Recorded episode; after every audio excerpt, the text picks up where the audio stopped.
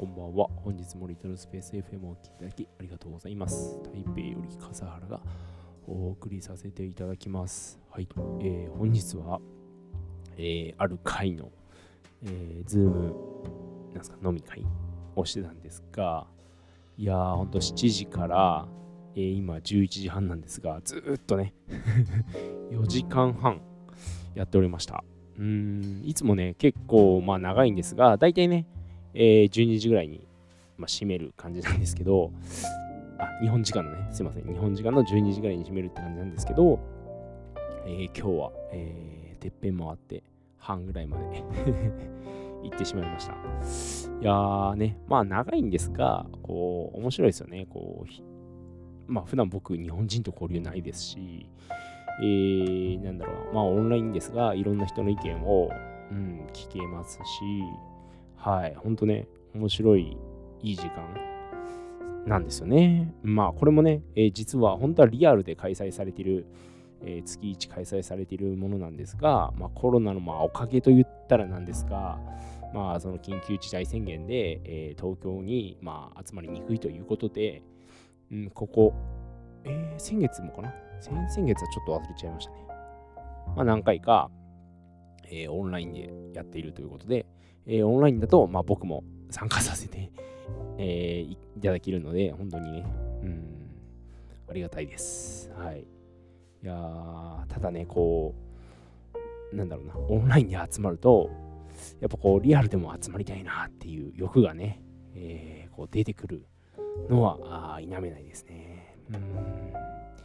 いやリアルでもね、うん、ぜひ、こう、通常なら、こう、帰国した時に、ちょっとこう、時間作って、えーリアルに顔出すっていうのもできるんですが、ね、今、こう、はい、そうですかって帰国できないのね。うん。なんかこう、難しいとこですよね。えーまあ、コロナのおかげで、えーオンラインでやってるものに参加できるですが、まあ、コロナがなかったら、まあ、日本に帰国したときに、まあね、えー参加できる、リアルに参加できるという、これがね、なかなか、うん。いや、でもまあ、オンラインはオンラインで、えーまあ、自宅から気軽に、うん、できるので、まあ、それはそれで、あまあ、面白いので、ありかなと思います。はい。いや、でもね、いろいろ大変そうですね、東京も。うん。いやー、ね台湾は今日もゼロだったようですが、感染者数ゼロだったようですが、うん。えーで、ワクチンはね、僕は今日 BNT、えーファイザー、ビオンテックの、えーワクチンを一応予約しました。これもまたね、いつ打てるか、えー謎なところはあるんですが、一応列に並んだということで、あの、モデルナも一応並んでるんで、まあ、早い方を打つのかな？っていう感じではあります。うん。いやー、まだね、打ってない人結構いましたね、今日の回も。うん、予約が取れないみたいな。いや、ほんと大変そうっすよね、そういうので。うん、まあ、まだ台湾の方が、えーうまく回ってるのかなっていう、えー気はしますね。うんまあ、台湾の場合は予約云々よりも物が、えー少ないので、えーそこでちょっと手こずってるようです。うんまあ、どっちもどっちかなってなると。はい。ということで、えー今日は長いオンラインでしたが、はい、楽しく過ごせました。はい、それでは、えーお聞きいただきありがとうございます。おやすみなさい。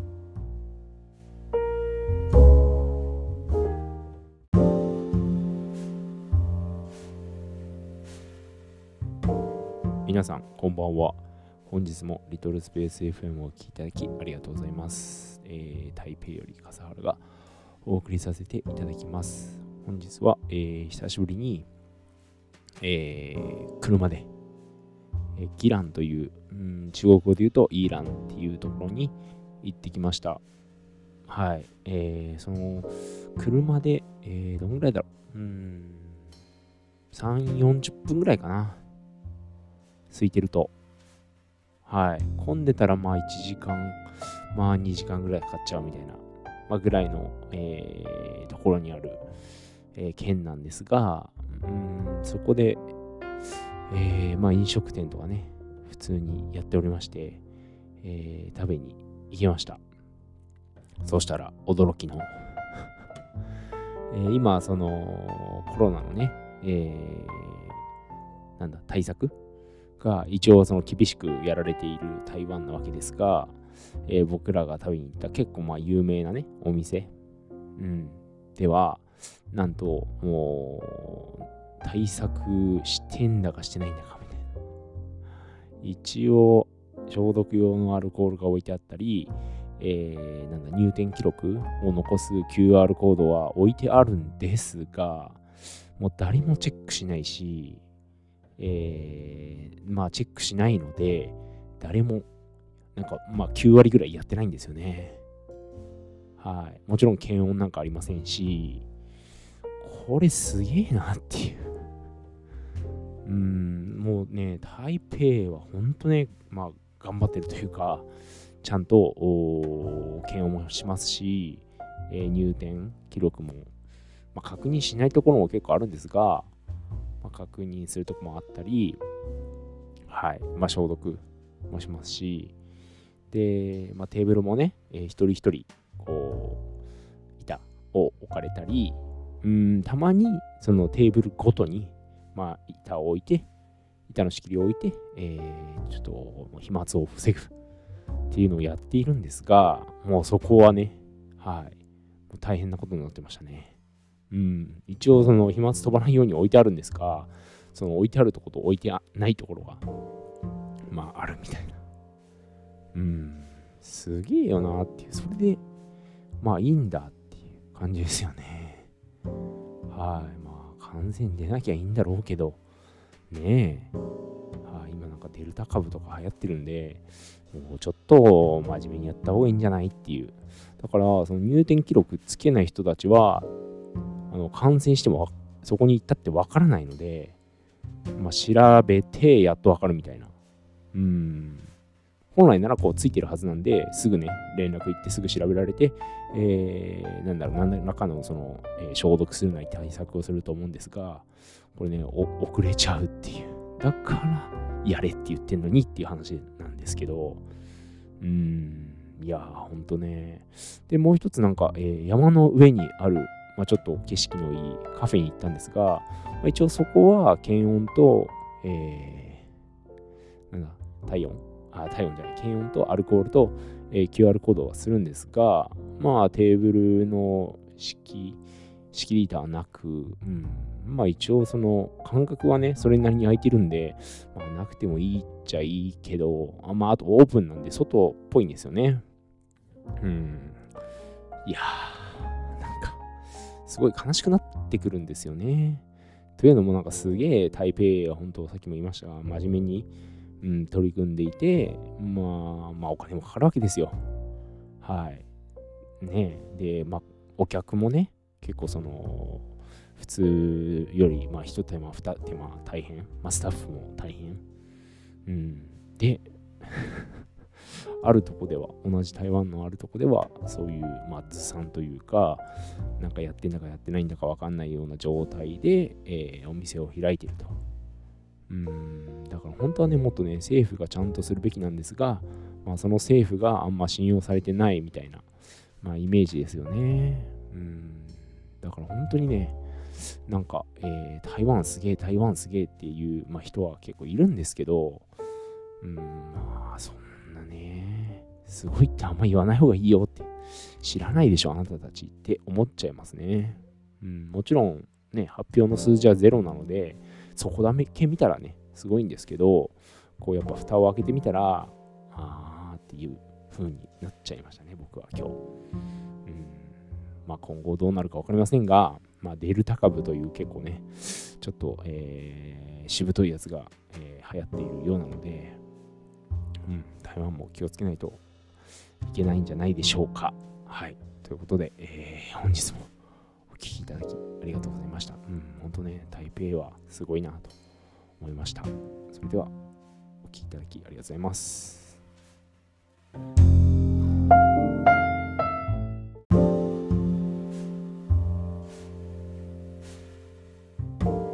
皆さんこんばんは。本日もリトルスペース FM を聞いていただきありがとうございます。台北より笠原がお送りさせていただきます。はい。えーと、えーまだ本当か嘘かわ、えー、からないんですが、えー iPhone、えー13、13が、なんとね、えー衛星からこう電波をキャッチされることができる、キャッチすることができる、えーアンテナが、え入っているんじゃないかと。はい、チップですね。うん。これすげえなと思って、はい。どうですか？なんかそういうの、お、なんか興味ありますか？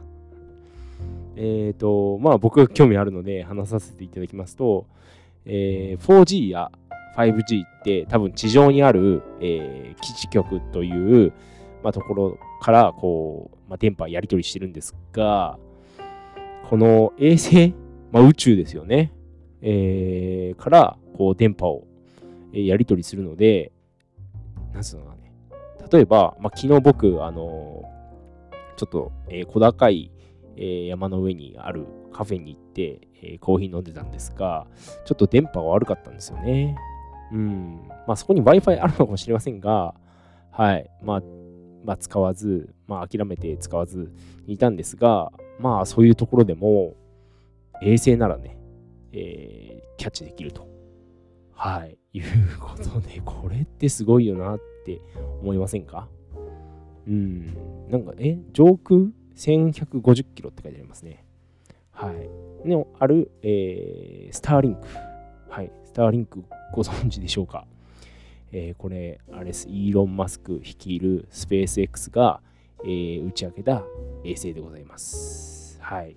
この低軌道、えーレオっていうものかなこれ。LEO、うん、にある、えー衛星なんですが、現在なんと、えー1万2000機飛んでるらしいですね。はい。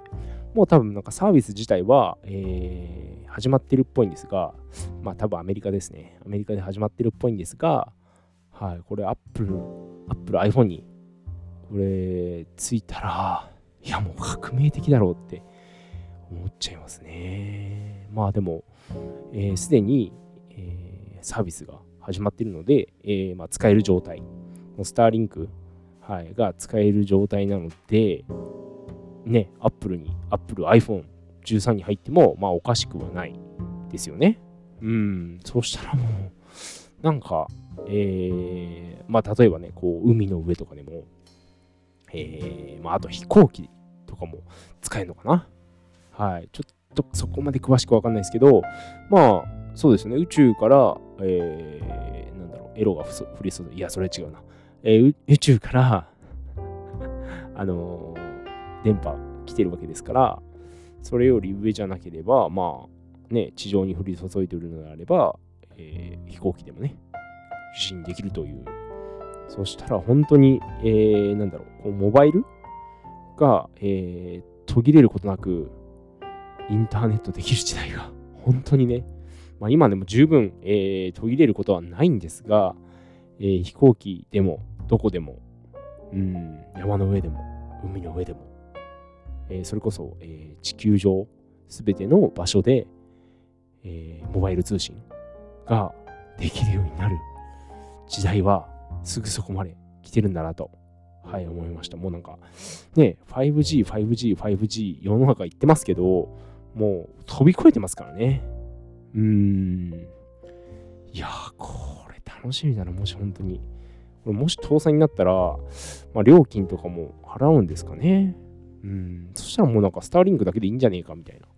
えっ、と、既存の、何ですか、まあ日本だったら au、えードコモ、ソフトバンクをはじめとするそのキャリア、もういらなくなっちゃうんじゃないか疑惑ですよ。本当に。はい。いやー、これ楽しみだな。もし、俺入ったら、ちょっと今はまだね、えー iPhone13 買うか悩んではいるんですけど、これ入ったら買いてえなって思っちゃいますね。うーん。いやー、なんか、今年のね、今年のというか、まあ来月か。はい。えー今年の秋の、えー、Apple の、えー発表会、すげえいろいろとなんか 楽しみですね。まあ、欲しいものがいっぱいあるというか、まあ、個人的に、えー、MacBook Pro、えー、買いますし、えー、まあ、iPhone13 も13も、えー、興味ありますし、うん。いや、どうなることやら、楽しみでしょうがない。はい。ということで、えー、本日もお聴きいただきありがとうございました。おやすみなさい。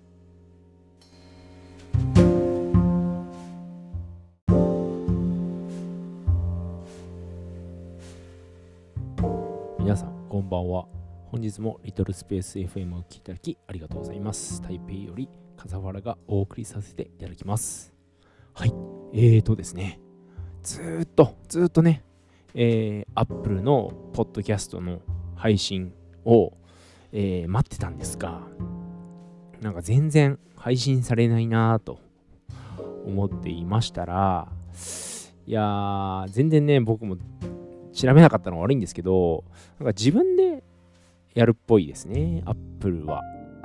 なんか Google とか他のプラットフォームは、えー、アンカーが、えー、自動でね、えー、なんか申請してんのかなで、配信もしてくれるんですが、えー、Apple とその他2つかなのプラットフォームは自分でなんか RSS っていうんですか、あれを設定して、えー、Apple の場合は自分で、えー、Apple ID から申請して、で、許可が下りれば、えー、配信、うん、配信できるということで、えー、今日やったら、えー、速攻で、えー、許可が下りて、なんと、なんとね、Apple のポッドキャストで、えー、私の、えー、ポッドキャストが聞けるようになりました。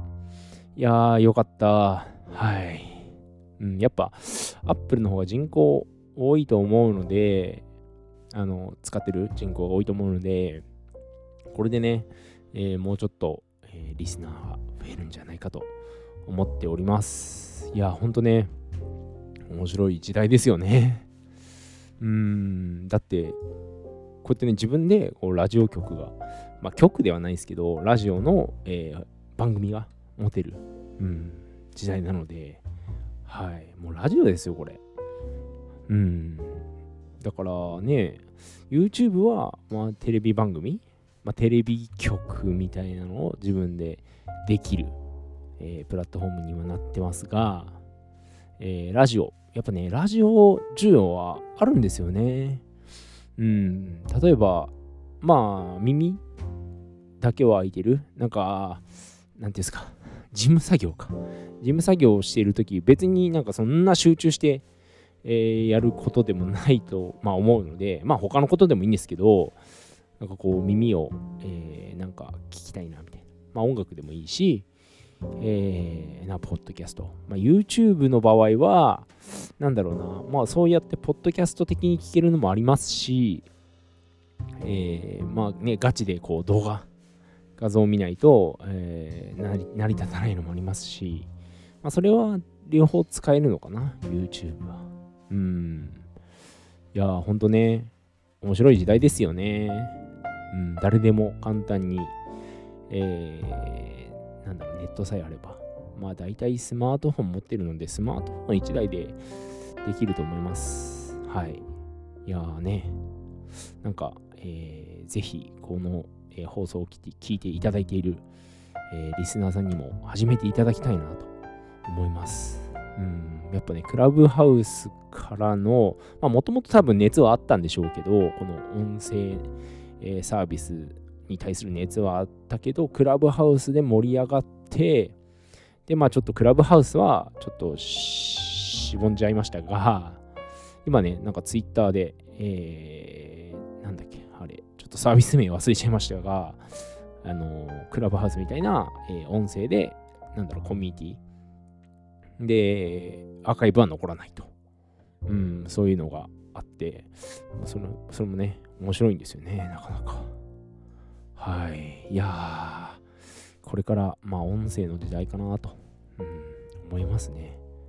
まあね、簡単ですからね、やっぱ音声の場合は、えー、映像よりも、うん、機材にかけるお金多分、まあ、かけようと思えばいくらでも かけられますが、ね、最小でできるというか、うん、多分 YouTube よりも気軽ですね。はい。で、あと音声なのでデータ量が小さい。これも多分、えー、強みの一つなのかなと思います。はい。これでね、多分、えー、お金が稼げるようになる時代も、まあ、YouTuber 的な、えー、ポッドキャスターっていうんですかね。わかりませんが、うん、もうや、まあ、アメリカではね、もう始まってるっぽいんで、えー、日本でも、えー、いつ始まるか、えー、首を長くして待っておる次第でございます。はい。ということで、えー、本日もお聴きいただきありがとうございました。それでは、おやすみなさい。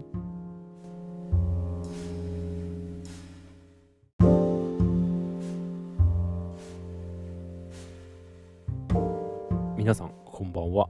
本日もリトルスペース FM をお聴きいただきありがとうございます。台北よりカサファラがお送りさせていただきます。はい。えー、先日ですね、えー、家にあった、まあ、もらった、えー、モニターなんですが、画面ですね。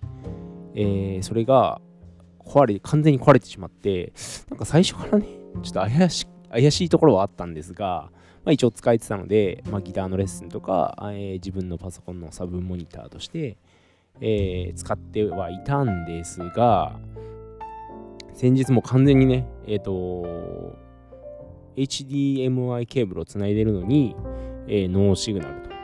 で、2チャンネルあるので、こう、切り替えようかなと思っても、こうチャンネル切り替えの画面も出てこないみたいな。はい。そんな感じで、いや、もうこれダメだなと思って、うん、まだ捨ててはないんですが、えー、もう、えー、下に置いちゃいましたね。テーブルの下に。うん、いつ捨ててもいいっていう感じです。はい。それで、まあ、新しいね、モニターでも、まあ、買う、買わないは別にして、えー、ちょっと見てみようかなと。まあ、台湾で。で、まあ、ね、台湾は結構そっち系強いので、えー、まあ、台湾メーカーを見てみたんですよ。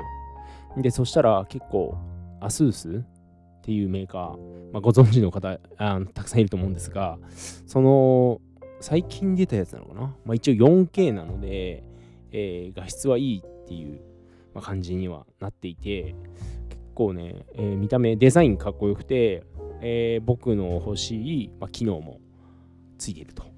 うん。いや、これいいなと思って、えー、まあ、見てみたら、えー、6万ぐらいするんですよ。6万円ですね。うん。で、まあ、一応ね、えー、Amazon でも、日本の Amazon.jp も、えー、見てみようと思って見たら同じなんですよね。はあれみたいな。うーん、まあもちろんそのね、台湾で作ってるってわけではないので、まあ、うん、うんって感じですが、いや、同じかよって思っちゃいましたね。うん、いや、何なんだろうな。まず、まずですよ、まあ、レートが悪いっていうのはあるんですよ。日本円が今安いので。まあ、あるんですが、えー、台湾の消費税って5%なんですよ。で、日本はまあ10%。はい。まあ、そこで5%ぐらい違うわけですよね。うん。で、まあ、台湾の会社のもの。うん。いやー、きついよなーっていう感じでしたね。まあもちろん安いのは安いのモニターはあるんでしょうけど、あんま安いの買ってもね、すぐ壊れても困りますし、はい。いやーね、高いなーと思って。うん。で、ちょっと、マイク、えー、アーム？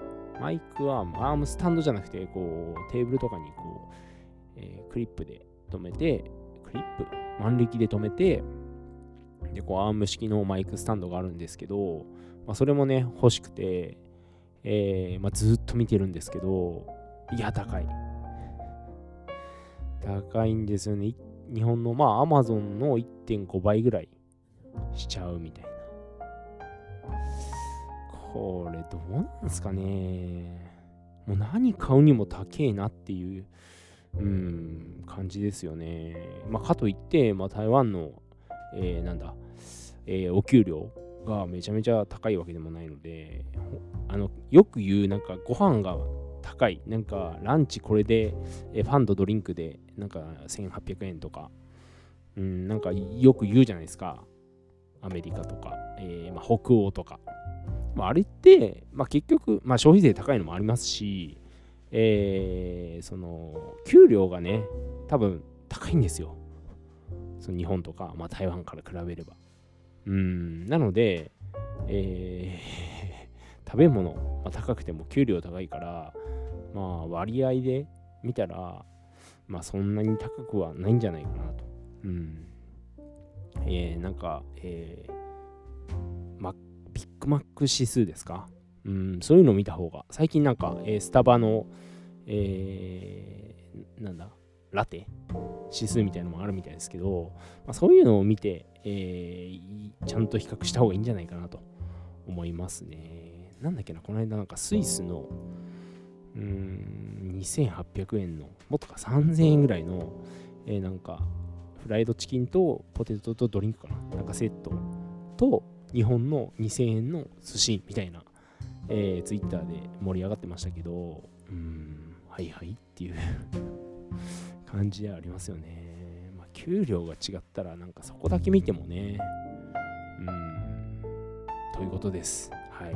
なんで、まあ、安い給料で、えー、まあ、物が高い台湾は、なかなかね、大変じゃねえか。まあ、もちろん安いものも、えー、日本と比べて全然安いものもあるんですが、そういうね、僕が買いたいようなガジェット系は、ん、まず、うん、8割、9割、えー、の品が高いです、日本より。はい。で、あと品数も少ない。うん。前も多分言ったと思うんですけど、高くても、えー、あるだけマシかなというふう。うん。いや、なかなかね、まあ、日本から送ってもらうか。っていうことになっちゃうんですよね。はい。いや しんどいな。ということで、えー、本日もお聴きいただきありがとうございました。それでは、おやすみなさい。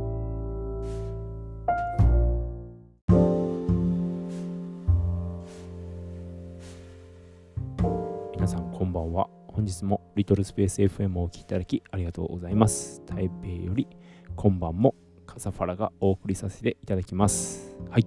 えーと、昨日のね、えー、9月1日か、2021年9月1日の、えー、ニュースで、新一万円札の、まあ、デザインというか、まあ、あれ本物なのかな？もう、うん、が、まあ、発表されて、えー、渋沢栄一ですか？はい。の、えー、肖像画を、えー、使っていると。うん、で、まあ、いろいろなんか最新の技術が、まあ、もりもりらしいですね。はい。まあ、渋沢栄一は僕の、えー、地元、うん、埼玉県、えー、の、えー、出身ということですごい、えー、まあ光栄っちゃ光栄なんですがいやーもうこう世界から見たらこの高額紙幣なんですか？高額紙幣の存在がもうどんどん、えー、なくなっているっていう感じなんですよね。はい。まあ代表的なのが、えー、シンガポールドルですかね。うん。以前は、えー、1万シンガポールドル札というのがありました。えー、日本円に換算すると、まあ、81万円ぐらい。今81円なので、81万、まあ、80万円ですかね。札1枚で80万円という、えー、驚きの えー、紙幣があったんですが、まあそれはもう廃止され、えー、次に、えー、1000かな ?1000 シンガポールドルというのが、えー、あったんですが、それも今年の1月って言ったかな？に廃止されたようです。えー、まあ1000でもね、8万7000なんで、8万7000、8万1000円なので、まあそれなりに、えー、高いとは思いますが、まあそれも廃止され、今は、えー、最高1000、あ、違う、100。100シンガポールドルみたいです。8000円ちょっと。うん、これならまあ日本のね、1万円より下なので、えー、高額紙幣じゃあじゃなくなったわけではないと思うんですが、まあ、だいぶね、えー、なんですか、100分の1まで下がったっていう感じですかね。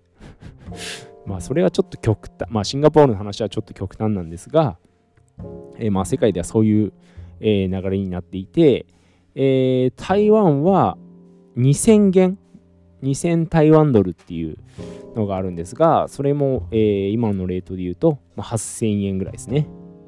うん、ただ、この2000はほぼ見ないですね。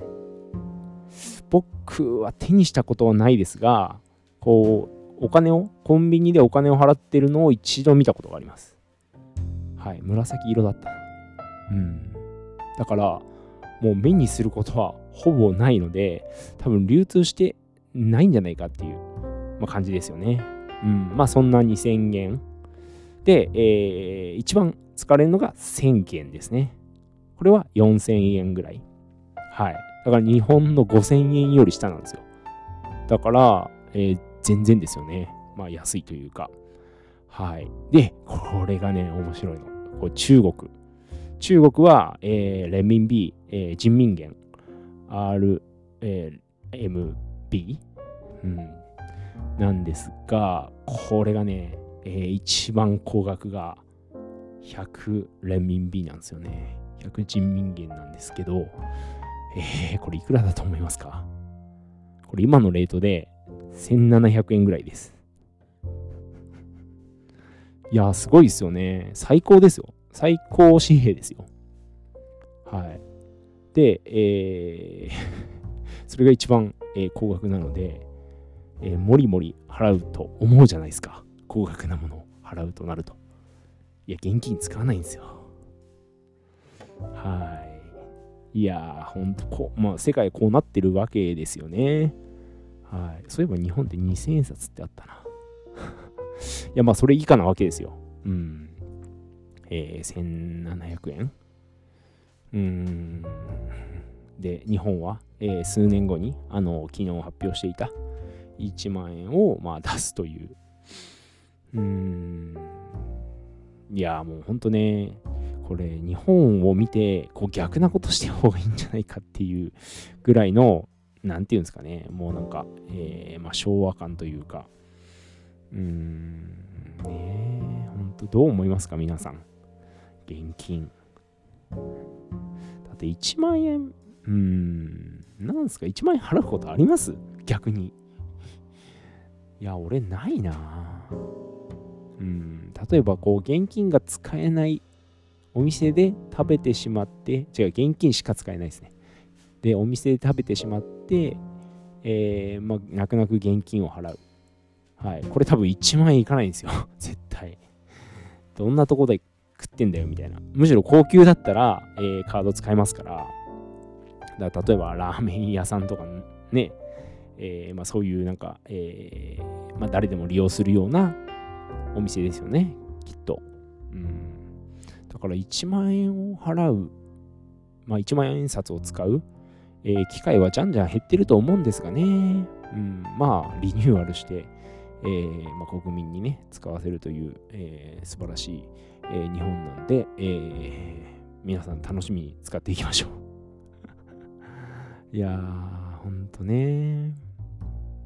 もう現金、まあ、やめたらって思いますよね。まあ、やめないにしろ、もうなんかね、その世界の流れに合わせた方がいいんじゃないかと。うん。だから、こう技術がどうのこうの1万円言ってますけど、これ1万円なくせば1万円に、なんだ、注ぎ込む技術、まあ5000円でも同じようなのかもしれませんが、ね、だって偽札作られても5000円で100円のなんか、えー、物買われるのと、1万円で100円のもの買ってお釣り、えー、もらうのとじゃあ全然違いますからね。だから1万円廃止した方がいいんじゃないかという、あまあ、結論でございます。はい。ということで、えー、渋沢栄一もちょっと悲しんでんじゃないかな。はい。と思ってしまいました。うん。ということで、えー、本日もお聴きいただきありがとうございます。それでは、おやすみなさい。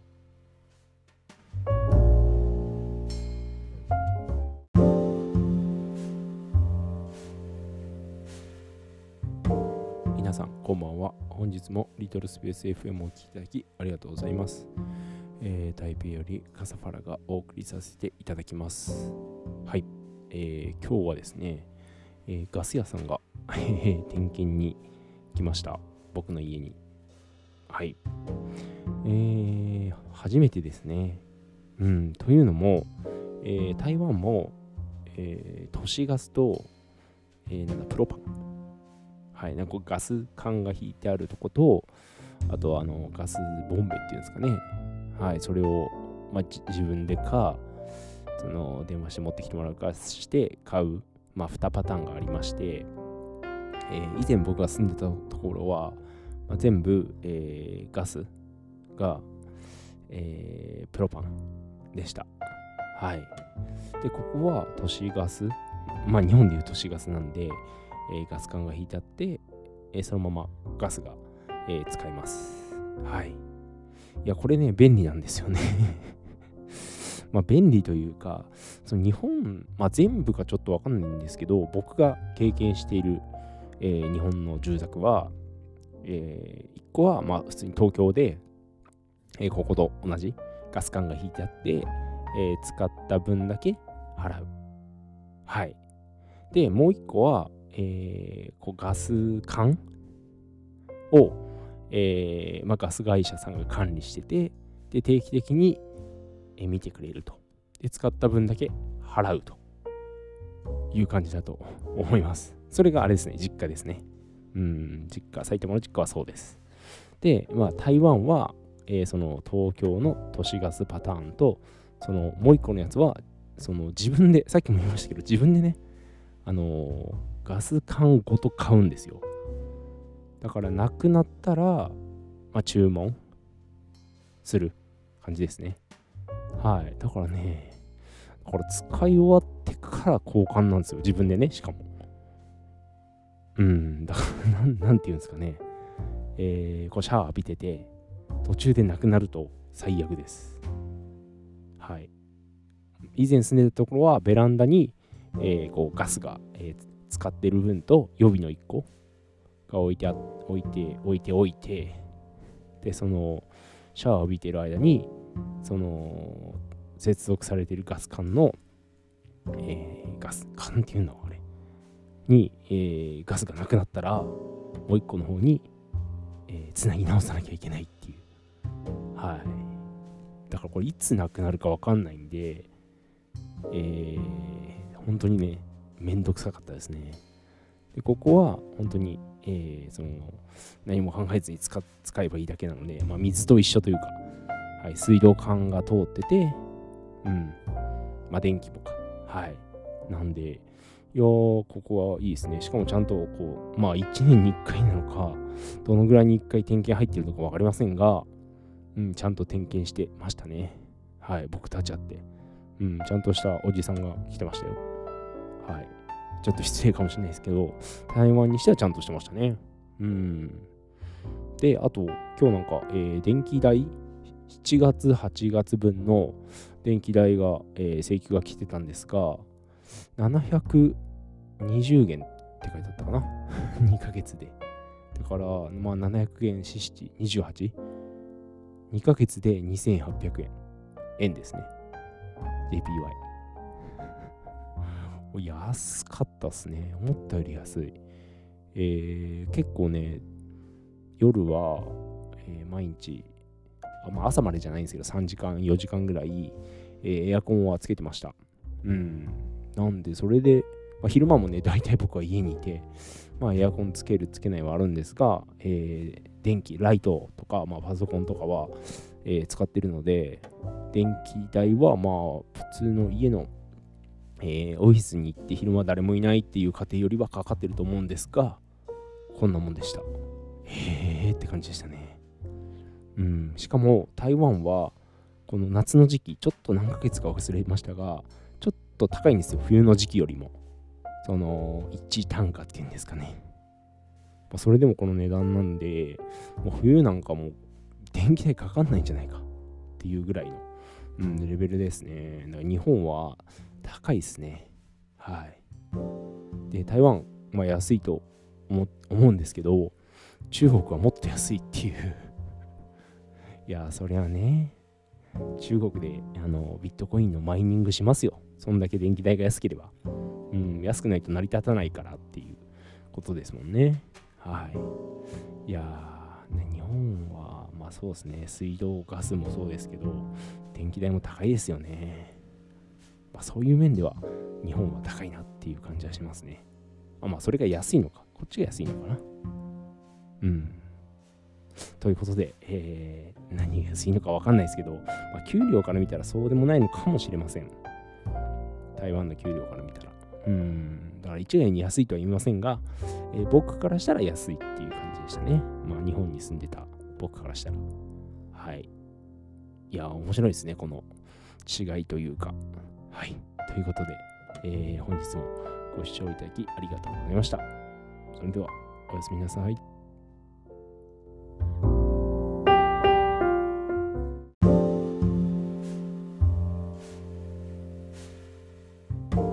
皆さん、こんばんは。本日もリトルスペース FM をお聴きいただきありがとうございます。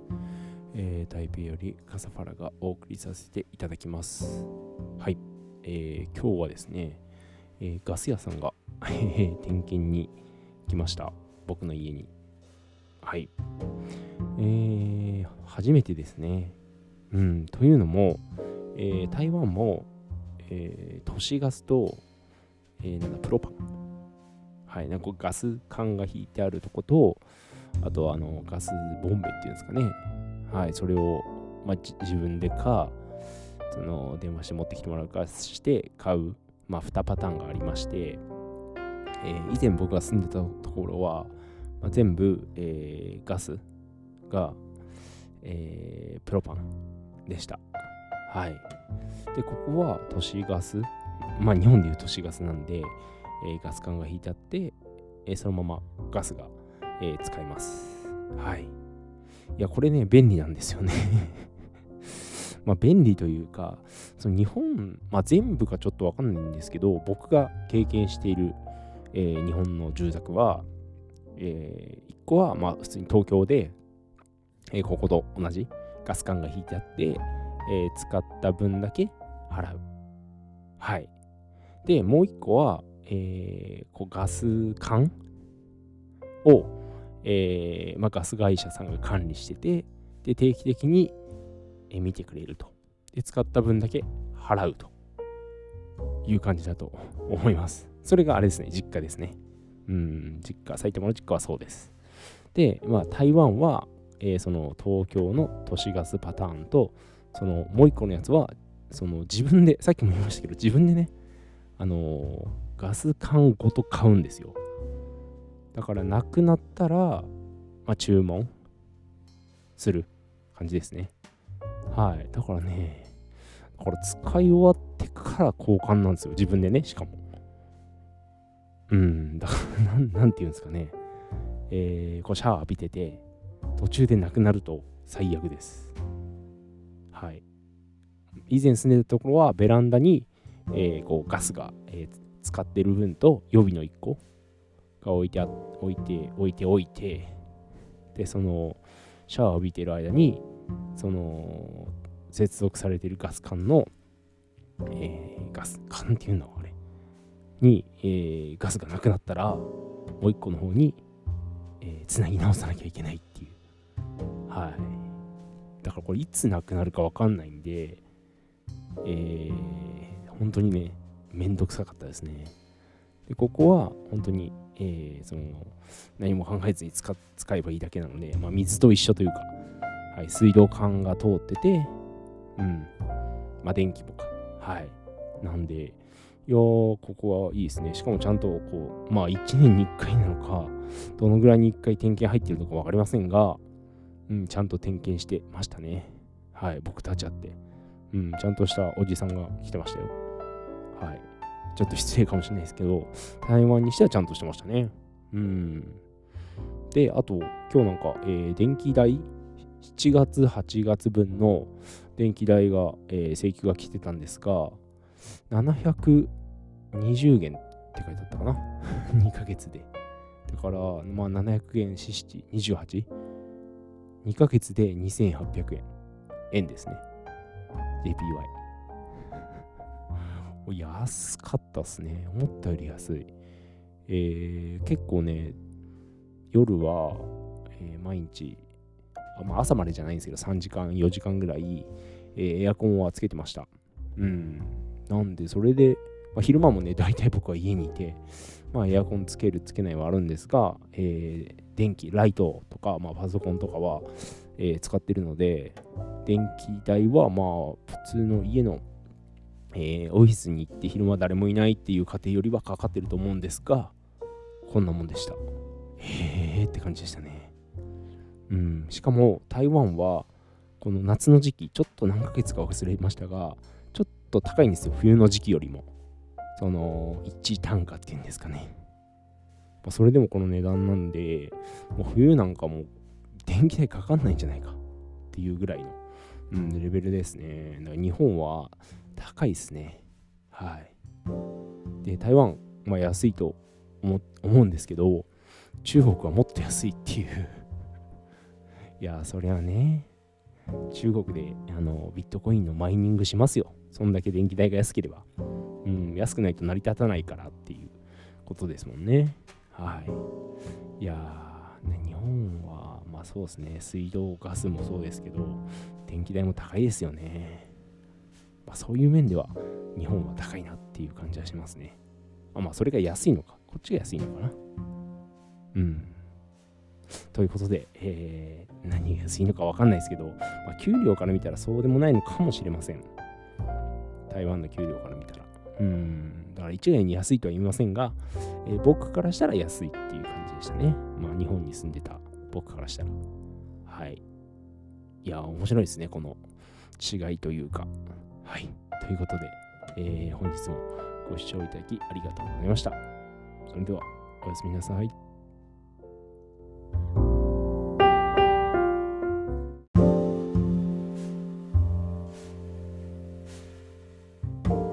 皆さんこんばんは。本日もリトルスペース FM をお聴きいただきありがとうございます。台北よりカサファラが本日もお送りさせていただきます。はい。えー、今日はですね、なんと、えー、僕の家に14人か。はい、おりました。すごいですよね。14人でホームパーティーですよ。まあ、ホームパーティーといっても、まあ、友達来て一緒に、えー、ピザと、えーなんだ、フライドチキンか。えー、台湾式のフライドチキンを、えー、まあ、食べて、まあ、話したりしてました。うん。いやほんとね、14人来ると、すごいですよ。な、なんていうんですかね。まあ、トイレもすごいし、なんか、えー、足の踏みもないというか、移動がちょっと大変なんですよね。広広くないので。うん。それでもまあ、まあもうちょい、もうちょい入れるかな。20人はきついけど、もう2、3人 ?3、4人？うん。はいけるかもしれません。はい。いや、でもな。もういいかな。うん。まあでも、そのね、たまに集まる、まあ、メンバーというか、えー、なので、まあいいと思います。はい。たまにこういう、えー、なんですか、ホームパーティー？うん。前はね、こう鍋とかしたんですけど、鍋とかまあめんどくさいですし、今ね、なんか箸でつっつくとかなんかまたなると、えー、まあ、感染とかね、まあめんどくさい。まあ一緒にいる時点で別にそこを気にする必要はないかもしれませんが、まあ簡単なピザと、えー、フライドチキンで、えー、今日は済ませたって感じですね。うん。いや、いいですよね、友達と みんなで食事。はい。いやー、まあ、日本でも、まあ、日本はあんまやんなかったかな、そういうの。まあ、そのこの人数はないですね。えー、少人数で、えー、友達の家行くとか。うん、10人もないか。6、7人ってとこかな、多くて。うん。まあ、昔はそのなんか普通に居酒屋で、えー、クラス会とかやってましたけど、もうなんかみんなね、バラバラだし、あんまやる機会もなくなったかなっていう感じですね。うん、どうですか？皆さん、えー、たまに友達と集まったりとかしてますか？このね、コロナの、えー、中なので、コロナ禍中なので、なかなかね、そういうことも、まあ、やりにくいというか、うん、ちょっとね、有名人とかだと、こうね、なんか、無駄に叩かれますからね。特に日本だと。うん。はい。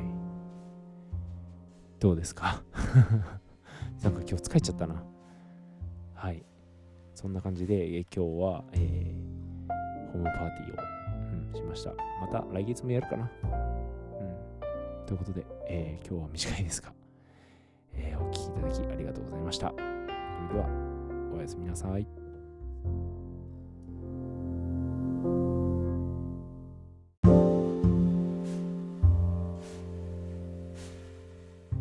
皆さんこんばんは本日もリトルスペース FM をお聴きいただきありがとうございます台北より笠原が本日もお送りさせていただきますえー、本日は久しぶりにですねいや本当に久しぶりに34ヶ月ぶり？えー、台湾が警戒レベル3になってから行ってないので多分それぐらいぶりでに、えー、台湾の、えー、新義区台北の新義区に行ってきましたはい。いやー、ほんとね、久しぶりですよ。うん。人は、えー、もう、普通ぐらいにいましたね。うん。まあ、ちょっと少ないかなっていう感じもしなくもないんですけど、まあ、少ない感はなかったですね。うん。その、えー、昔と比べてというか、うん、以前はこう人手のがね少なかったんで多分新菊も人は少なかったと思うんですが、うん、今日はまあまあかなりかまあ、普通に人はいたかなと。普通にね、いましたね。うん。で、えー、やっぱり、建物に入るとき、うん、は、毎回、その、QR コード、検温みたいなのしましたね。もう、なんかもうめんどくさくなっちゃいますよね。あそこまで、えー、やらされると。というのも、なんか作りが、えー、悪いというか、まあ、もちろんそのコロナ用に作ってないので、普通に普段ならこう、出入り、まあ便利なんですよね。どっちかというと。入って、外に入出て、中に入ったり、まあ自由にできると、まあそれほど、えー、不便はないんですが、えー、このコロナ禍だと、この中に入るとき、まあ移動するときですよね。こう、建物が分かれてるので、で、その時に、まあ外出て中入るみたいな。で、また外出て中入るみたいな。こう、中入るときに、えー、毎回、その QR コードをやんなきゃいけないのと、この入り口がね、それをやらなきゃいけないことによって入り口が限られてるんですよ。いつもだったらめちゃくちゃ、まあどこでも好きなとこで入って出ていいんですけど、はい、なんかこう、向かいの建物行くときに、入り口ねえみたいな。はい。じゃあ戻って一回降りて、で、で、また出口のあるところまで行って、で、出て反対側の建物行くみたいな、なんかその迷路みたいなね、感じになっておりましたね。はい。で、多分飲食店も、いろいろなんかその、コロナ対策はしてるみたいで、えー、まずお客さんの間引きですね。うん。あの、テーブル全部使わない。で、えー、予約させるみたいなのとか、あと、まあそんなもんか。うん。なので、こう、席空いてても、やっぱり入れないとか。飛び込みで入ろうとしても入れないとか。あと、飲食の持ち帰りは一応できるんですけど、ね、台湾ならなんか、えー、タピオカミルクティーとかを、えー、ドリンクスタンドで買って、まあ、歩きながら飲むみたいな、まあ、スタイルが、えー、あるんですが、まあ、それも今はできないと。だからね、大好きなコーヒー屋さんがあるんですけど、そこで買って、まあ飲みたいなと思ったんですけど、うん、お持ち帰りでその辺で飲めないので、えー、今回はやめました。はい、そういうま辛さありますよね。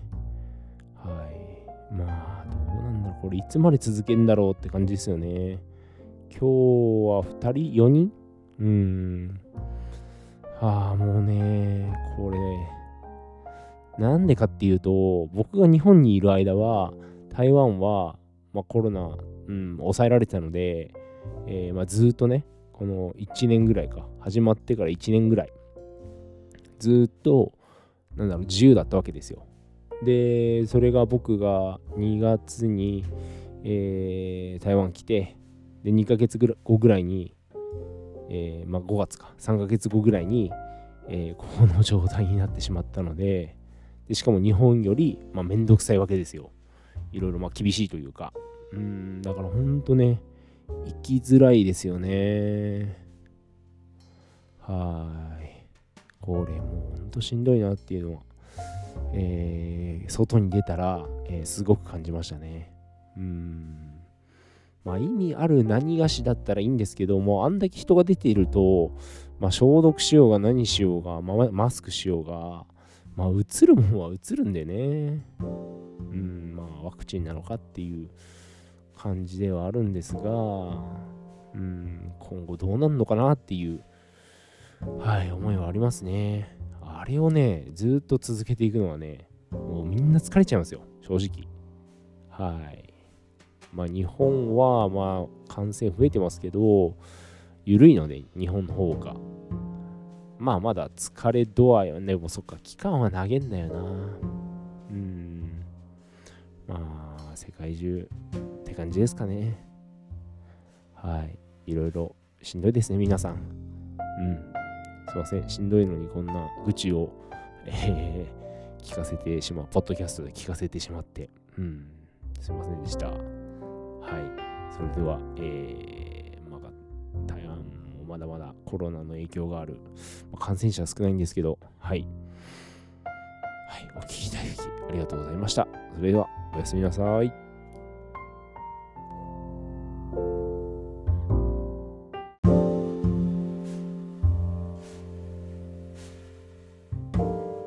皆さんこんばんは。本日もリトルスペース FM をお聴きいただきありがとうございます。台北よりカサファラが本日もお送りさせていただきます。はい。えー、このリトルスペース FM もなんと90回目の放送になりました。イエーイ。はい。いやもうなんかあっちゅう間って感じですね。うん。えー、そうですね。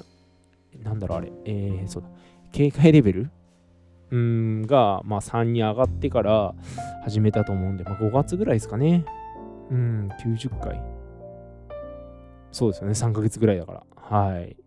いや、もう全然ね、全然余裕っしょみたいな感じでは あります。毎日こう、なんだろう、続ける、うん、のは。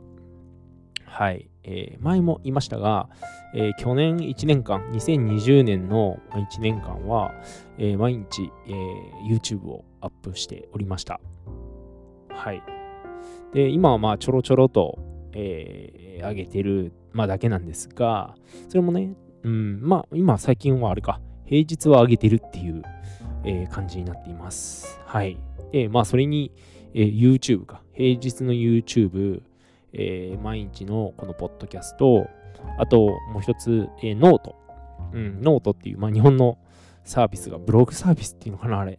まあ、サービスがあるんですけど、まあ、それにね、えー、まあ、毎日投稿して、えー、まあ、始めたのは結構前なんですけど、今日、まあ、投稿したら、えー、75回目の投稿っていうのが出てきましたね。はい。なので、まあまあ、まあまあね、うん、それはオリンピック始まったぐらいなんで、まだそんなに、えー、経ってはいないと思います。はい。で、今日はですね、なんと、僕の家の近くの、えー、幼稚園、保育園で、えー、クラスターが出たと。はい。9人って言ってたかな。うん。まあちょっと今、あの、先生から移ったのか、生徒から移ったのか、えー、調べ中らしいんですが、えー、そこにいる、そこにいた、そこに通ってる児童はもうみんな、えー、隔離のようです。自宅隔離なのかな？うん。で、まあ、もちろんね、えー、お父さんお母さん、え、濃厚接触者、接触者だと思うので、え、みんな家族、みんなね、え、隔離ということで、いや、もうしんどいよなーっていう感じですよね。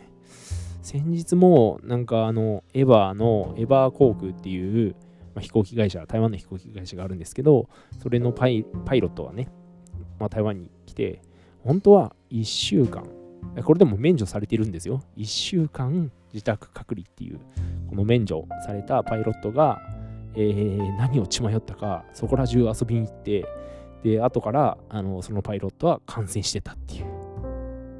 はい。で、まあ家族にも移して、で、家族、息子がいて高校生だったかな。その息子に移って、で、さらにその息子が高校、学校に行って、で、クラスメートに移してみたいな、もうなんか地獄みたいな。だから言ってんじゃんみたいな感じで、えー、なんだろう、えー、台北市長かがすごい怒ってましたね。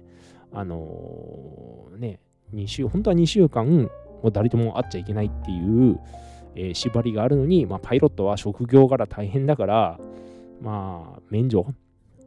だけど、1週間は自宅隔離してくださいよっていう、まあ、感じだったのに、まあ、そういうこと、まあ、勝手な行動をするから、えー、みんなに迷惑かかっちゃうって。うん。しかも最近ね、まあ、デルタあるので、まあね、以前よりもめんどくさいというか、大変なので、いやー、僕なんか絶対かかってないっていう自信があるし、まあもちろん PCR 検査受けて、えー、陽性？じゃね、陰性になって、で、また台湾来て、で、さらに、えー、2週間、ホテル隔離、まあ自腹でね。はい。